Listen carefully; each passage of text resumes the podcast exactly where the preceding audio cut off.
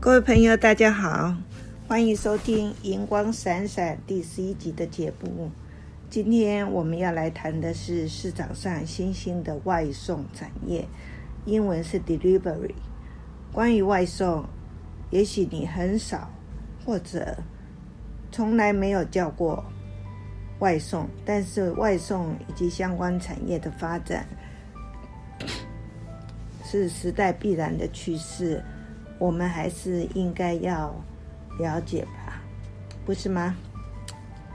我本身也不是外送经常使用的人，但是为了在节目谈论外送的主题，我去访谈了很多生活中经常接触外送的人士，包括我的儿子、我们大楼的管理员以及。有兼职做外送员的学生，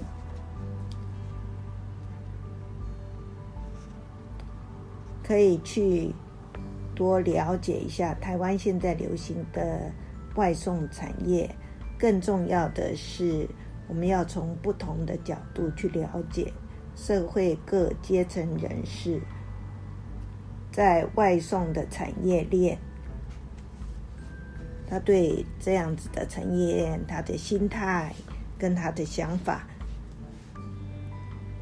我们现在已经是网络时代，想买什么东西就网购，银行存折也不太使用，需要汇出汇入款就在电脑上的网络银行操作。我要到社大上课，就需要先预约选修课程。甚至要预约疫苗注射，也是要上网。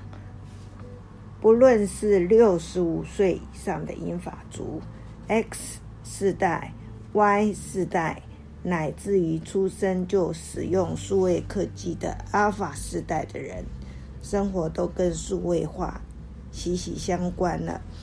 因此，我们看到很多实体商店渐渐的结束营业。或是缩短营业时间，银行雇佣的柜台人员减少了，代购黄牛票的人也减少了。在疫情很严重的时候，大家都会减少出门的机会，各项生活需求也仰赖网络，而且变成一种习惯。小至三餐叫外送，购买生鲜食品跟民生用品；大至线上上课、视讯会议、看诊预约，都可以在家解决食衣住行娱乐所有的问题。生活在无形中就被云端化，促进了 stay at home economy，就是一般称为宅经济的发展。各种产业都在进行数位的转型，而且有许多新兴产业的崛起。不管你习不习惯或喜不喜欢，全世界的外送市场都很迅速的发展起来了。有的人甚至会用“外送商机大爆发”来形容外送产业目前的发展。那么，Foodpanda 跟 Uber Eats 是大家所熟悉的，但是它并不是在世界每个国家都是最大的外送平台哦。在越南有 Grab，印尼有 Gojek，印度有 Swiggy 跟 Zomato，韩国有 Coupang，就是称为韩版的 Amazon。听说最近也很低调，在台湾登陆了。英国有 Deliveroo，那 Deliveroo 在台湾叫做户户送，在去年二零二零年的时候退出台湾。美国有 Grubhub、Uber Eats、Zomato 等等。那与外送行业相关的资讯非常多。因为外送平台是一项新的服务系统，它的服务功能也一直在扩大或改变，所以我们节目不容易对市场做很及时的分析。我打算用比较简单的介绍台湾现有的外送行业，并且聊聊外送业务相关人的心理，蛮有趣的。我们来听听看。啊，首先我们来说说台湾比较知名的外送平台。大家都听过台湾的外送双雄，就是粉红色兵团、Foodpanda、熊猫大军跟 Uber Eats。那大家知不知道 Foodpanda 的总公司是在德国？德国的柏林，业务发展主要是在东南亚市场。Uber Eats 的颜色取自于食物。而 logo 上的黑色跟白色都不是纯黑或是纯白，Uber Eats 的黑是表示胡椒黑，白是表示食盐白。Uber Eats 的保温袋上面有全黑、全绿、黑绿等很多版本，呃，这是我一直不懂的地方，为什么长得不一样？那根据说法，其实，嗯，这是不同的版本，没有特别的意思。根据统计，Foodpanda 在台湾跟上万家的餐厅合作，有两成的餐厅会透过 Foodpanda 外送，提供二十四小时的外送服务。Uber e a t 经常推出优惠活动，追逐。最近推出很受欢迎的优享方案，只要用新台币一百二十元订阅优享方案，往后仅要订购满一百九十九元，就可以享有一个月没有限次数的免外送费优惠。除了 Foodpanda 跟 Uber Eats，台湾的外送平台还有强调代买代付。无论是文件、餐饮、花艺等各式类型配送的拉拉木的台湾本土美食外送平台 Foodomo，它被统一企业收购以后，收购以后就跟 Seven Eleven 合作，共同推外送优惠，以及 Mr. Donut。满两百五十折五十，星巴克大杯美式咖啡买一送一等活动。台湾的一个科技公司推出外送的有无快送，专门服务社区型的揪团订餐。还有一个网络公司推出 Cut 位卡格位。是全台第一个结合代排代购外送服务的线上平台。想要免排队享用沪杭豆浆，很有名的沪杭豆浆，这些排队名店的美食，或是你想找人代办医院挂号，或是文件，可以找 Cutaway。另外还有量贩流通业全联推出小时达一小时送达的外送服务，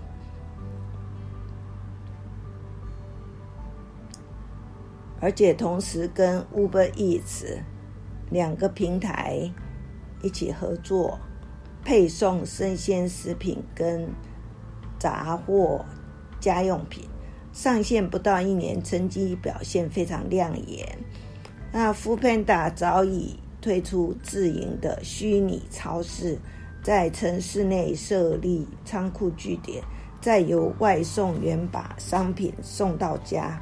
未来生鲜电商市场会越来越竞争，外送平台会从美食外送跨足生鲜杂货市场。透过实体店出货，大幅减少库存报废率的问题，消费者也乐得不必出门采购或是提重物回家。刚刚讲的就是外送平台以及未来的发展。我们现在要从对应的合作伙伴、餐厅跟外送员，还有客人或消费者的角度来看外送这个行业。对餐厅来说，支付外送业者百分之三十到百分之三十五的佣金，真的很高，几乎拿走了小餐馆的利润。网络上建议店家在选择是否跟外送平台合作的时候，要先评估自己的成本结构。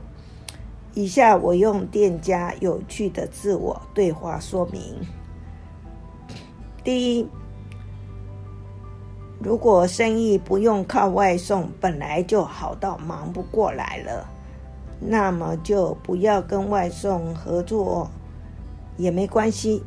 第二，生意是一般般，有时候忙，有时候忙不过来。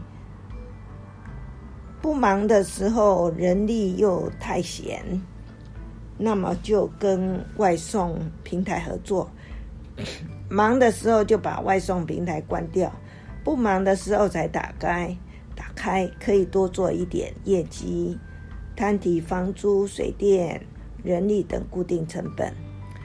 第三种情况是店头生意不好的，那就应该要检视一下产品品质以及经营状况是否出现问题。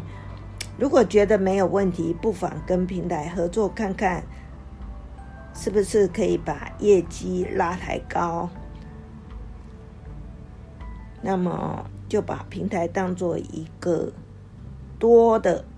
多了一个曝光的管道，但是千万不要为了做平台而多请员工，而是要利用平台的特性，让平台来弥补冷门的时段业绩，像是非用餐时段，下雨天店内客人都会变少，这个时候就用开平台来增加。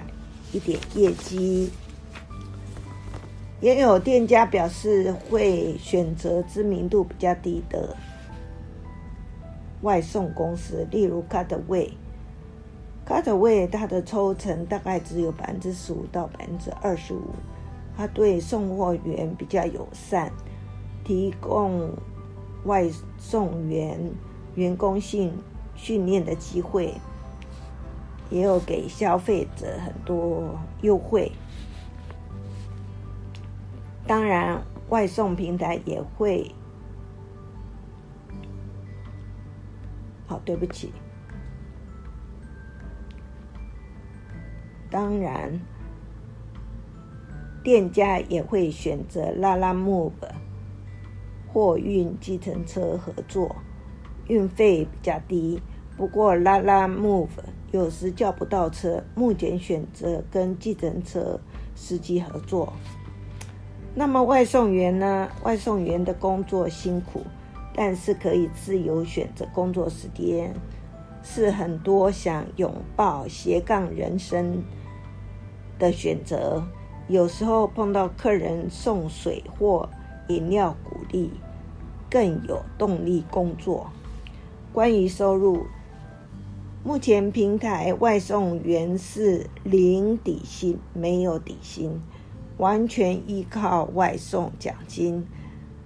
啊，平台外送员大概是送一趟六十元左右，收入比传统外送员稍高，可是自己要购买制服、保温箱等。外送员的甘苦谈。似乎是苦多乐少。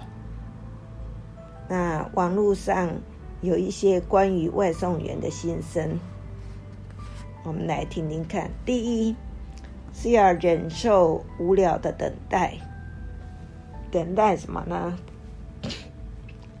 等待红灯，等待餐点制作，等待客人取餐，等待订单到来，许多的时间就是在发呆。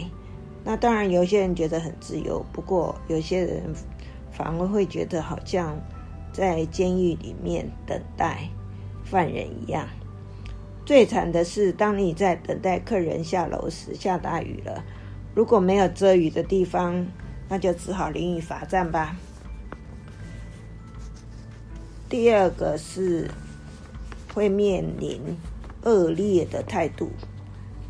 难免会碰到奥 K 或是奥点，会有客人不写楼层，要你到达时爬上六楼，还有地址给错，而且是差了十万八千里。在大楼的状况也很多，一般管理员或保全都要外送员不能把车临停在门口，不能在大厅等待。上楼要押证件，证件。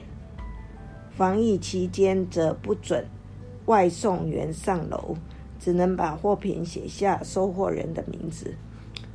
那这个名字有可能客户是用假名或是昵称。外送员拍照以后，要自行自己通知客人下楼取货。我询问过我们大楼管理员，如果住户没有下楼取走怎么办？管理员告诉我，说他会通知外送公司的客户客服处理，因为外送服务是外送公司跟客人的事，他是不会通知住户的。如果到了半夜还没取走，那么管理员就会把东西丢弃。我在想，通知住户取走东西不是管理员的工作吗？似乎从事社会低层工作的管理员或是保洁人员也看不起外送员。有些外送员因此感到很心酸，心里想：同样是送货，宅配业者就不会被这样对待。还有，有些餐厅的店员态度也很差。平常去用餐的时候，态度都很好啊。不过，我也见过形象跟态度很差的外送员，车又乱停在门口，难怪有些管理员或保全对着外送员的鼻子骂。还有互殴打架事件。显然是双方的态度都不好。第三，能全职吗？听过外上外送员月入八万元吧？这是可能的，但是一天要工作十五个小时，一个月只休息一天，还要扣扣除车的油钱、维修费用、保险费等等。实际只赚六万多而已，这样赚来的钱还是用命换来的。比较建议的做法是在下班后或是周末跑一下，赚个奶粉钱或买个奢侈品，记得要休息哦。第四是我的提问：如果电铃坏了，或是客人正好在洗澡或在洗手洗手间。外送员要收钱怎么办呢？最后，我们从消费者的角度来看，客人最在乎的就是要不要加外送费，以及送货的速度。东西快要到了没有啊？目前 Uber 的优享方案，订购满一百九十九元就可以享有一个月无限次数的免外送费。很能吸引消费者。至于我的餐点到底什么时候会到，很多的 SOP 需要借助外送员说明实际作业。网络上有几个餐点会被一延再延的原因。第一个原因是路程太远了，外送员收到订单，有很大几率会按拒绝，许多人不愿接路程太远的订单，结果有些客人怕外送员不接单，故意先填写一个错的地址，然后再传讯息讲真的地址，害了外送员，实在不应该。第二个原因是东西太重了，例如有人点了好几桶的水或饮料。一般摩托车要载也很难，也很危险。到了可能还要抬上楼，所以你的订单就会在天上飞来飞去，飞到被取消为止。飞到取消为止。第三，店家拖餐或是来不及备料。也有可能你点的餐点太多了，外送员等太久，会把这笔订单转给其他人，转得晕头转向。第四，天气不好，没人跑，一个人身上有好几张订单，而且系统会强制排运送顺序，只会显示当前的客户地址，其他人的地址是隐藏的。结果就会有某个客户被压到最后才处理，而且这种状况常常需要等一个小时以上，就算在附近的也无法先送。第五，你的餐点损毁损了，有些餐点像麦当劳的饮料跟浓汤，稍微晃一下盖子就掉了。又怕客人给负评，所以到达时只好回报系统餐点毁损。系统可能会向餐厅要求重做一份，你的订单就会被延迟了。第六是迷路了，有些人家的地址定位在 Google Map 上查看歪的。超严重，所以建议你可以在备注栏中标记关键路标或说明，节省找路的时间。第七，外送员可能在路上遭遇车祸、车子故障等交通事故，这些都可能是呃东西。延迟送达的原因，也许你就是消费者，也许你是外送员，或是店家，或是店家的亲朋好友。希望今天的节目可以提供你一些跟外送相关的资讯，让您的生活更顺利、更开心。也欢迎您把希望听到的主题告诉我。我们下次聊了，拜。